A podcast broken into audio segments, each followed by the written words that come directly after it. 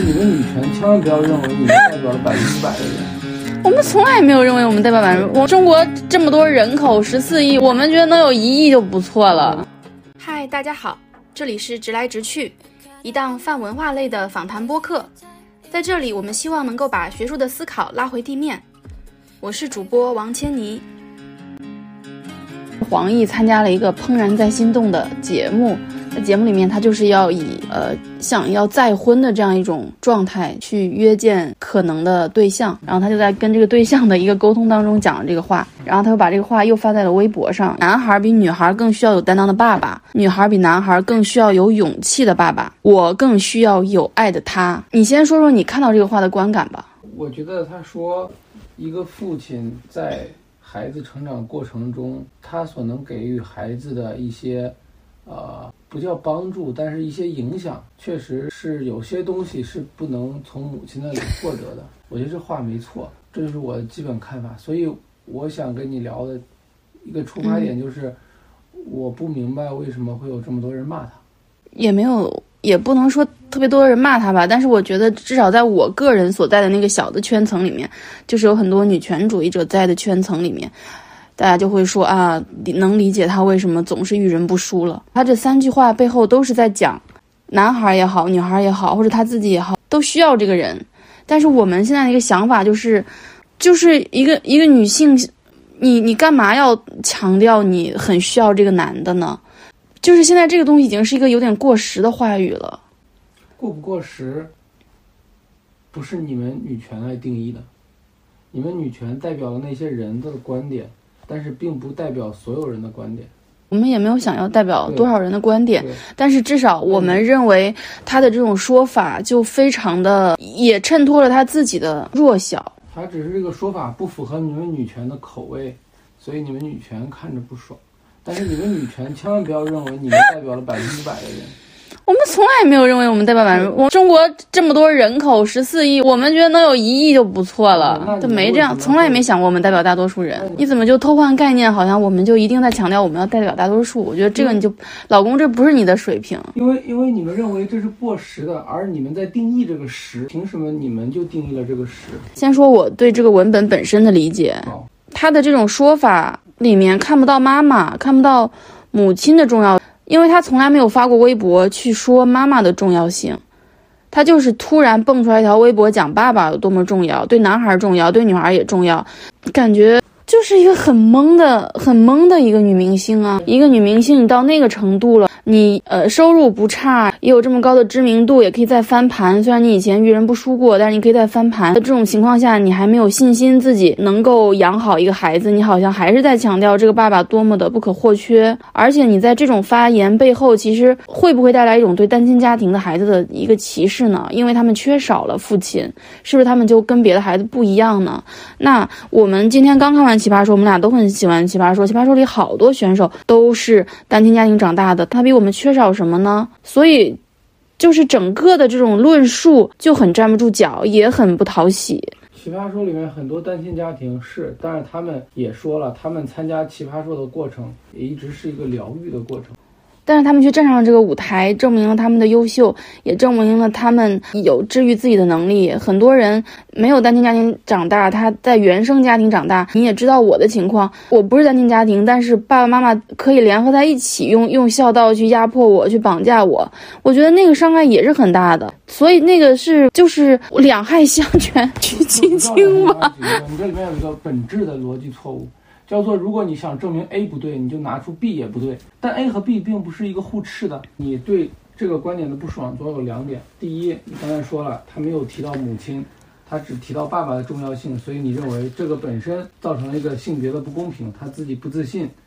但是我觉得这是不存在的，因为他在一个这样的节目中，他这个发声是完全按照这个节目的语境发生。在这个节目中，他是一个求偶的状态，或者说是在找一个父亲。给自己的孩子找一个父亲的状态，他一定会说父亲的重要性，所以他对自己不自信啊，对他自己能够帮助孩子，然后更不用提现在很多爸爸还是丧偶式育儿或者诈尸式育儿，你找一个人过来，真的就是一加一大于二吗？可能还不一定，所以我觉得他对自己对妈妈的角色很也很没有自信，还有一个爸爸就想的。太重要了。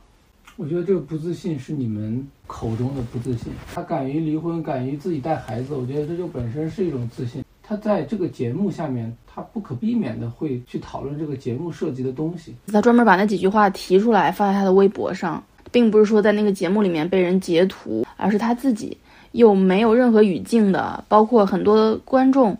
包括我，我都没看过那个节目，我是先看到了微博上了热搜，我才知道他是来自，就是在那个节目里说过这样的话。所以你不能假设你的读者，你看到这个话的人都看过你那个节目，都知道你的语境，都知道你在找对象，对吧？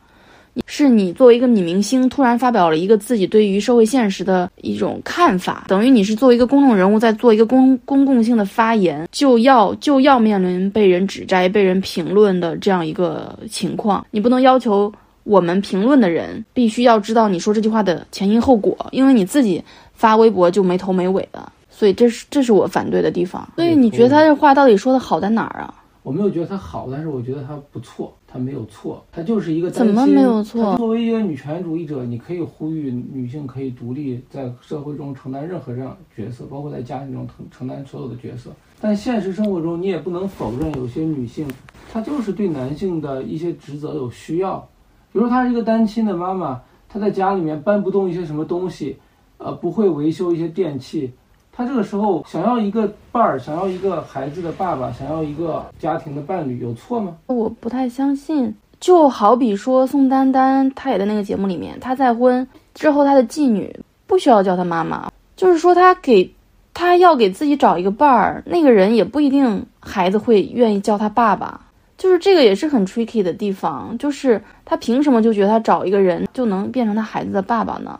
我觉得这个人看人吧，就是他可以是你给自己找了一个老公，这个人是你的老公，这个没有问题。就是这种表述还是对男性充满了一种幻想。就是基于我们的了解，太多的男的，这个孩子跟你没有基因上的关联，没有血缘关系，怎么就会自认为我是你的父亲呢？这个。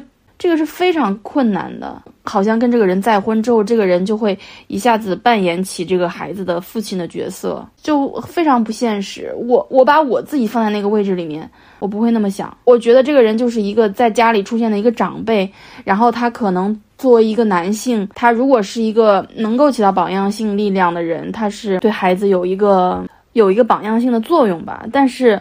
孩子能不能认他是爸，还是一个非常成问题的事儿。但是这个里面的核心就是榜样性的作用，而你刚才也认可了这个事情。我不太认可，就是孩子到底有多需要这件事情。我也没有看到什么研究或者心理学研究证明这个家里缺了这个父亲，孩子成长就更有缺陷。所以我不知道这种需要他是怎么定义出来的。我觉得只是他的偏见而已。育儿看过育儿百科哪一本？就咱们经常翻的那一本。我不知道你仔细看过没，就是那个上面表面有个婴儿头的，然后是硬皮的棕色的那个。不光这本育儿百科，你我敢说百分之七十八十，我翻过三本书都有这样的话，就是不同年龄段的孩子，然后他的家长扮演的职责是不同的。你认不认可这句话？这是育儿专家说的，不是我说的。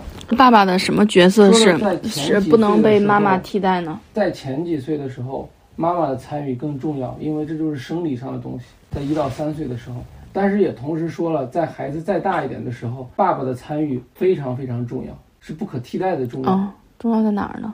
他说了非常多的点，我记不清具体点，你可以一会儿再回去翻这本书。我不是在杜撰这个事情，但是你我是有理有据的，你可以去翻。他真的这么说了，所以我觉得作为一个普通女人，虽然是个明星，但是她认可父亲的重要性，我觉得没问题，我觉得没有什么好指摘的。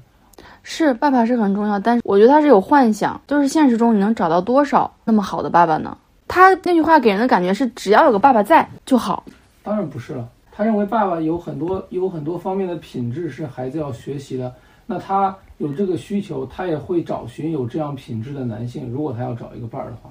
而且就像你们说的。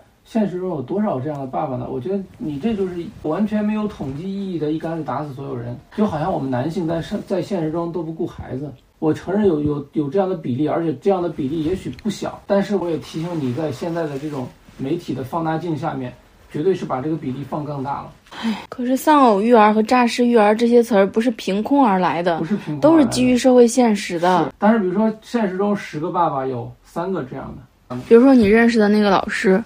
很后悔缺席了孩子的成长吗？但是在孩子三四岁的时候，他也完全放弃了以前的想法。他也，但是他实实在在的就是缺席了。我我能不能插一句？就现在说不婚不育保平安这个事。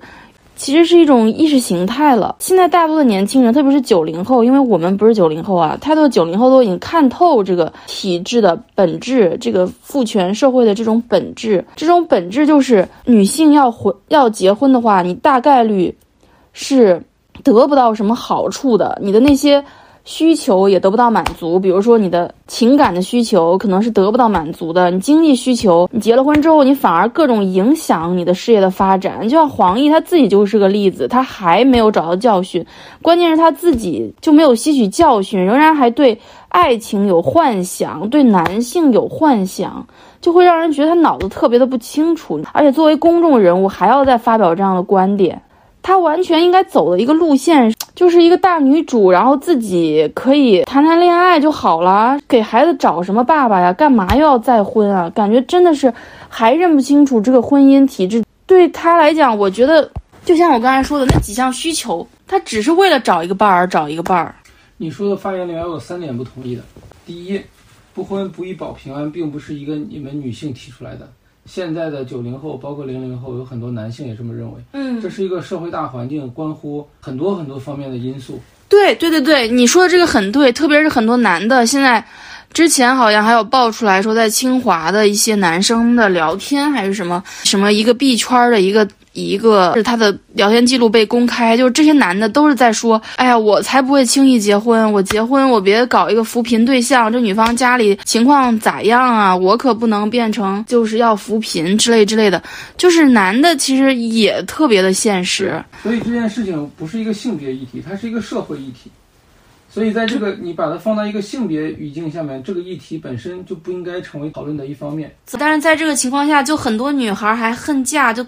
特别傻嘛，就像黄奕这种人，竟然还在恨嫁，还有我还需要有爱的他，对对，就是感觉他脑子很不清楚。对，我觉得女人在现在大家都觉都知道都看清楚婚姻本质的情况下，你这个女明星本来你是可以活出自我的，你本来可以 不用向这个主流的 价值观和生活方式去靠拢的，因为你可以自由了。嗯。给你自由了，你还要往笼子里面钻，对，这就太可笑了。我不喜欢你们女权的地方，就是你们认为他在往笼子里钻。别一直说你们了，你就说我就是了。这就是我不喜欢你的地方。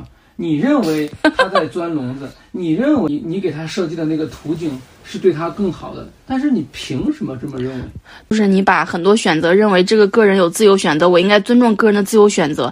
但是我把话放在这儿，就是在这样一个体制下面，根本谈不上个人自由，就是没有，所有的东西都是被决定的，都是你不得不的。但是像黄奕这样的人，他有了经济的基础，有了各种条件，他可以去逃脱了，他却还要往这个一种压迫性的机制里面去进入。我觉得这个是非常傻的，非常可笑的，就类似于为什么 Papi 酱，他有机会给孩子灌他的姓，他却觉得啊，那我觉得无所谓啊，都可以啊，我们开心就好呀。那就是他就没有看透这个体制，他也没有看透自己是在这个里面有这个特权，他却不能给女性做一些表率。我觉得再聊下去，我们俩可能会离婚。你的观点荒谬的让我没法辩驳。我一点都不荒谬。你们认为社会是都是既定的？完全没有自由的。首先，我觉得这个就很荒谬。这个社会既定了你一定要结婚还是不结婚，还是既定了你一定要生孩子？这个社会既定了，如果女性选择婚姻，大概率是赔的，大概率是你要失去的东西远远大于你得到的东西的。对，但这点你认可对吗？认可，认可。结婚也好，生孩子也好，为什么现在零零后、九零后不愿意？就是因为他们都有很多的牺牲，这我完全认可。但是即使在这种情况下，还有人选择走这条路，是就是因为他脑子不清楚啊。生命的力量，人性的光辉吗？大风可以吹走一张纸，却吹不动。你刚才是引用了陈明是吧？痛苦不不不不是陈，他们奇葩说经常引用的一句话，我觉得非常有力量，就是逆流而上才能显示出风采和力量。所以你认为是黄黄奕其实看透了一切，仍然要往深渊里跳？这不是深渊。刚才你已经认同了婚姻对女性是深渊。我没有说深渊这个词，我说有牺牲。所以你认为他知道是牺牲还要往里跳？对，但是有牺牲也有获得，只是在这个价值排序上，你到底是哪个排在前面而已。是因为现在不婚不育的这批年轻人，他们切实感受到了生活的压力，因为这个社会在现在对他们就是很难。但是八零后，尤其是八五之前的，包括七零末的这批人，其实在生活在一个中国巨变发达的时代，他们已经积累了原始的财富，他们没有现在八零后、九零后、零零后这么大的经济压力，所以他们好不容易有一些反抗这种体制。不想不婚不育的自由，我想婚想育，而你们女权还说跟主流吧，反了反了，你说反了，你说反了，他们好不容易积累的生产资料，愿意不顾经济的为爱情去付出，哪怕是盲目，愿意再试一次，再体会一次。为什么你们就不让呢？他作为一个公众人物，他在这样的发言，其实做非常不好的表率。你可以自己这样选，你想再婚，你想再找对象没问题，但是你非要出来参加这样的节目，又在你自己的个人的公共的平台去发，这就是一个不好的事情了。你，认为他是一个个人有个人自由，但是我觉得他是一个公众人物，他不合时宜的东西就不要再表态了。你自己想谈恋爱可以谈恋爱，但是我还是觉得你很傻。你谈恋爱，你你你你想找一个爱你的人。你你就去谈恋爱去找这个人啊，但是你非要什么参加这种相亲节目是干嘛呢？非要好像自己要再进入到一段婚姻里面在干嘛呢？跟他形成强烈对比的就是那个节目里面的那个王林，就是演那个咆哮的那个《情深深雨蒙蒙》里后妈的那个人，他就。见了男嘉宾之后，他就是他是表现出非常强烈的质疑，就是你们为什么要找我？他就很多问题，他头脑非常清楚。他虽然去参参加了这个节目，但他大概率是他不他不认为自己要要要再婚。他自己已经认识到他的生活，他前一段那个婚姻离离婚之后，然后他的孩子对他来说是更重要的。然后他觉得他可以去谈恋爱，但是他干嘛要再进入这个婚姻呢？我觉得这才是一个非常现实的。一个头脑清楚的女性的一个代表，我们只是单纯的想骂黄奕，只是因为她头脑不清楚。就像你认为她发表自己的观点是自由的，我们骂她也有自由。你把这个观点表述出来，我们就可以去点评你。可以，那我们有这样的自由。那我那我觉得你们骂他不对，我也有这样的自由。是，你可以说，对吧？这是咱俩辩论的起点嘛？我觉得像王林这样的，他如果对爱情没有憧憬。他来参加这个节目，那我只能觉得他想翻红。谁不想翻红啊？对对对，那就黄奕不想翻红。人家在节目里面呈现的状态、姿态是对的，但是黄奕呈现的又是你们在定义对错了。对啊，这就是我的定义啊，不是我们，就是我一个人的定义。我就是在发表我的观点。你不能否认这样说他的人不是你一个。今天我看了一个微博说的，就是对你们的嗯男生来说，一个女女女性只要表示出。呃，爸爸没有妈妈那么重要，或者是我不想结婚，我不想牺牲自己，你们就会觉得是冒犯。我现在批评黄奕，你却这么的跳脚，你能不能先想清楚，你到底为什么我去批评他？我觉得他这样讲话，作为一个公众人物很 low，很当不起榜样的力量，就尽早别吃这碗饭了。有什么问题？强烈对比就是毛晓彤，毛晓彤我就觉得她越红越好，她就非常配吃这碗饭。但是我觉得黄奕就是不行，就是当不了女性的楷模，也当不了这种母亲们的楷模。你就尽早别出来了。你要是觉得演戏演得好，你就好好演戏就好了，不要对社会议题发表什么什么看法。这我怎么就不能说他对错了？我怎么就不能评判了？你可以评判，但是你要好好的说清楚，为什么我不认可他的表态这件事情，让你如此的受到冒犯。我现在跟你说清楚。第一，当一个女的，而且这现在已经成为了一个很政治正确的声音，一个女的说自己为家庭的牺牲大，自己的作用更大，父亲的角色没有母亲的角色那么重要。我觉得很多人是认可的，而且 it's okay，我们我们认可，我们不觉得被冒犯。但是这个这个命题的一个逆命题不一定成立，就是当一个女的说这个男的重要，就是你们可以认为女的比男的重要，但是你们不能强迫每个人都说。一样的话，当别人说了，我们也希望一个男的一个伴侣承担他们义务的时候，你们不能就是说我们就是绝对对的，然后你这样就不对，这是让我觉得很不可理喻的一个地方。你就是想说，你觉得有的女的就是想要一个家，就是想要一个老公，对啊，然后能给自己的孩子当个后爹，有啥不行的当个？后爹做个榜样有什么不行的？最大的问题就是他这个话不是在自己家里讲的，他不是自己在家里讲的，他是作为一个公众人物，我们对这公众人物就是有更高的要求。你公众人物一些讲话，就是我刚才说的，你你得合时宜，你得知道现在有多少年轻人是头脑一热就结婚，或者是宣传爱情至上。我觉得这些都是有问题的。他说的话不不符合你们的口味，并没关系，这就是一个舆论的战场，这就是一个舆论的战场。我们就是想为我们的声音争取更大的声量。嗯。我们就是要通过批评他去表达我们的观点，这没什么问题。你可以不认同，你也不能不让我们说话，就很简单。你你也你也做不到这一点，你也做不到让我们闭嘴。就像我也做不到让黄奕闭嘴一样。他可以说，我们也可以批评。所以这咱俩等于是一致的。我不知道你在这生气什么。我想我没有生气，咱们俩是一个辩论。我想告诉你的是，一定有不比你们少的声音是支持他们的。So what？所以不要把你们的话。So what？我从来就没有觉得我要表达观点是因为我占据真理我才要表达观点。我想表达观点就只是因为我想表达而已，可以吗？如果你想表达就是你想表达，那你现在就不要急，由不得别人跟你们表达不同的观点，你们觉得被冒犯，所以你们才急。这你女权的特点就是这样。现在我们两个谁急了？你啊，刚才你就急。哪个兔子先急了？你一个男生的声音都已经变成你要先急。你那男生的声音都变成这样，谁急了？哎，大家都会急好吗？我觉得不要这样子，都会觉得被冒犯。其实我，但是我觉得是你还没有反思，你还没有想清楚，你到底为什么不愿意听到我们这样讲话？因为我很讨厌女权自己认为自己代表大多数，代表主流，代表未来，代表正确。你从哪儿有这样的感觉呢？现在网络上到处都是这样。你能举个例子吗？关键是我也认为我是女权主义者，这是我自己的自我认同。那我就不喜欢你这一趴，这我这我说的很明白。我在家庭里面、私人领域、别的领域，OK，我们俩可以相处的很好。但是女权这一趴，那我就是本能的厌恶，没办法。你能具体说说为什么吗？或者我不喜欢的是那种激进女权。嗯，因为我觉得陈明有一次说的很好。现在我们谈道德和道德绑架，这是一对儿事儿。道德或者女权是用来要求自己的。当你用女权的。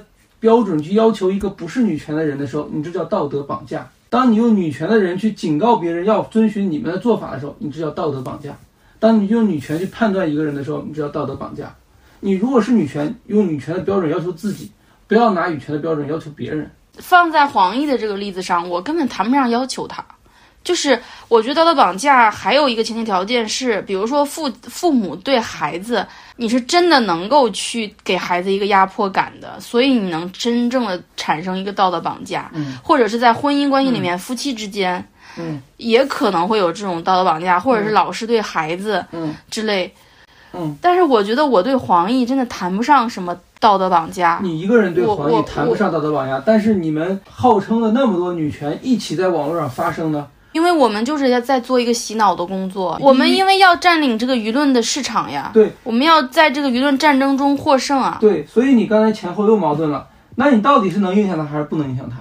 我们当然希望影响他，我希望我能写一个文章，能让大家意识到他的这种发言是哪里有问题，但是我也深深的知道，我能影响的人是非常少数的，我能影响的那些是真的。呃，是在婚姻中受过苦，或者是因为自己的女性身份受过苦的人，我觉得我只能影影响那样一小部分人，我就去影响我能影响到的人就好了。然后黄奕的这个事情，它只是一个例子，给我机会去表达我想表达的。为什么不可以？为什么不可以？代表的不是你一个人，或者说你这样的观点的人不是一个人，你们这些人集合在一起爆破别人的微博，在别人微博上肆意的评论。这已经对别人的生活造成了影响，这就是一种道德绑架。你们每个人都说我是善良的，我不想去绑架他，我不想。但是你一个人发出这样的声音，十万个人、一百万人发出这样的声音，你还觉得这股力量不够大吗？我我觉得你有点不太清楚现在的舆论市场是怎么回事儿。简单例子，比如说 Papi 酱惯性的事情，他没有，他是没有跟他自己的姓，没有姓姜嘛。然后就有一个人发了一个微博，忘了叫啥了，就是说 Papi 酱都没有让自己的孩子跟自己的姓，但是他却。一直就意思是他的人设一直都是独立女性嘛，嗯，所以就觉得他的人设翻了。然后就是他自己没应该粉丝数也不是很多，发了一个这样的微博，然后就被反正就被有些人发现了吧，然后就呃这个这个这个话题就爆了。之后是先是很多人去骂 Papi 酱，但是后面还有很多 Papi 酱的粉丝去骂了那个人，就是发发表这个观点的人。就是现在这个舆论战争，你可以理解成是混战，你很难说到底谁在道德绑架谁，你知道吗？就是大家都在发表观点，然后当时提出的人，就是我自己也同样会处在被网络暴力的风险当中。如果我去发表言论的话，所以我觉得还是一个比较平等、比势力比较均衡的一个状态。也许我之前把我自己说的太渺小，不太对，但是我绝对没有到一个能够。就是让他对我没有还击之力，就是像我对父母没有还击之力的那种状态，没到那种程度，我觉得都就不叫道德绑架。我我不是说你啊，我说你们一群人持一样观点的人，你还是具体的说说，就是女权主义者到底是哪些人的哪些言论曾经给你留下了创伤吧？不是创伤，我没有创伤，但你能举一些具体的例子吗？比如说。最简单的一个例子，矫枉必须过正，就是你们提出来的，我就很不理解这个事情。我不知道这是谁提出来的，但是我现在也必须承认一点，就是在女权主义内部，第一个它有非常多的流派，这个就不用说了，然后更不用说它是西方。一个舶来品吧，然后中国有自己非常特殊的情况，然后再加上社交媒体的发达，其实有自上而下的女权，也有自下而上的女权，然后也有更擅长去使用社交媒体的，也有不太擅长的。然后这个矫枉必须过正，我觉得要看他说的就是一个大道理，就是不管什么事儿，矫枉都必须过正。这个东西并不对我个人造成什么影响，但是对我对这个世间的道理造成了冲击。他不用得罪我，或者他不用影响到我，但是我看到这样的观点，我自然而然的就不喜欢这些人。我知道，我觉得这个是个性的原因，是因为你的个性就像我们之前做过 MBTI 测试，你的个性就是更重秩序、更重传统、更保守的这样一个人，所以所以你听到矫枉必须过正这个话本身放在任何时候你都不会舒服的，因为你觉得事情本来有一个秩序在那里。对对对对对，就是。其他的群体如果也有这样的观点的，那我也不喜欢这样的群体。到女权是把它明面的。其实你是不喜欢激进女权，像温和的女权，也许你可能还可以接受。那那我想问，Papi 酱冠名权提出这个问题的是一个温和女权还是个激进女权？我不知道，你不是同意我给满满冠我的姓吗？我同意，我同意，并不代表别人说不冠名就不对这件事情，我同意。嗯，在逻辑学上，这正命题成立，逆命题不一定成立的。愿意放弃让他冠母姓，我觉得很好啊。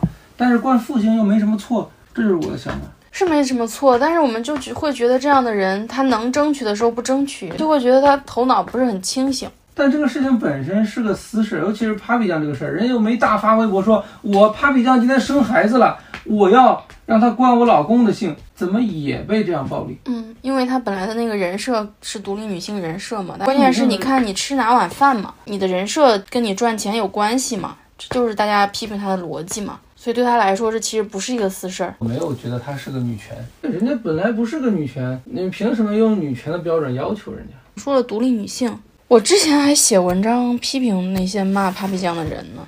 那我觉得你是温和女权，我喜欢温和。你少来，这件事情上我不愿意在意你喜不喜欢。你不用在意，我就告诉你我喜欢。但是我觉得我现在越来越接近极端女权。比如说现在很有名的一个词儿叫子宫道德，你听过吗？那个林毛毛他专门还写了一篇文章讲这个子宫道德，意思就是女人你有子宫，你是有优越性的。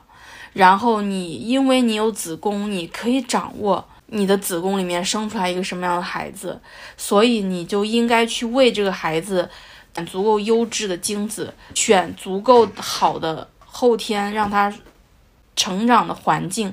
比如说一些女明星吧，比如说非常漂亮吧，但是可能为了钱嫁猪头，就长得非常丑那种人，然后自己的孩子长得特别特别丑的那种，就是没有子宫道德。本来这个生育变成一个负担，或者是你很被动的一件事情，包括很多人会说是我是为你生一个孩子，很多女孩会说我是。啊，我好爱他，我要为他生一个孩子。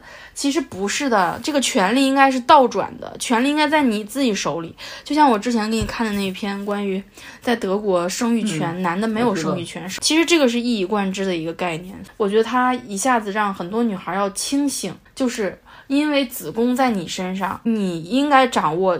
主动权，你想给这个孩子一个什么样的父亲？你想培养一个什么样的后代？你希望他是什么样？你就要你就要去选。嗯，你脑子要清楚。嗯，我觉得挺重要的。嗯，去选啊，没问题啊。黄奕现在想选一个也没问题啊。他作为一个有子宫权利的人，当然有权为自己的孩子选择一个后爸。他说的孩子是他那个前夫的孩子，不管是谁的孩子，他有他有权利决定这个孩子要要让他在什么样的生活环境下成长环境下。黄奕还能作为一个例子呀？他已经失败到家了，他那个前夫是什么鬼啊？他就是为了钱找了一个那样的猪头，他是最彻头彻尾的一个最失败的案例，不代表他以后婚姻回回会失败。所以就先修炼自己吧，别急着结婚了。你不是刚才说现在修炼的挺好了吗？谁说他修炼挺好了？你说她独立大女主的，我是说她应该往那个方向上，她现在差得远呢。那你说修炼到啥时候是个头啊？修炼到五十岁、六十岁，就非要结婚呀？非要再找个男的结婚呀？就是婚姻现在是一个奢侈品，不是人人都能够经营好它。你有能有一个好的婚姻，这是一个奢侈品。嗯，你自己没把自己修炼好，脑子不清楚的情况下，就别老想着要结婚。用薛兆丰的话送给你。如果你不进入婚姻，你好的坏的都他已经进入过婚姻了。不进入第二段婚姻，你就不知道好的还是坏的。如果你不进入，连这个概率都没有。可是你看他，因为他的那段婚姻，他他多惨呀。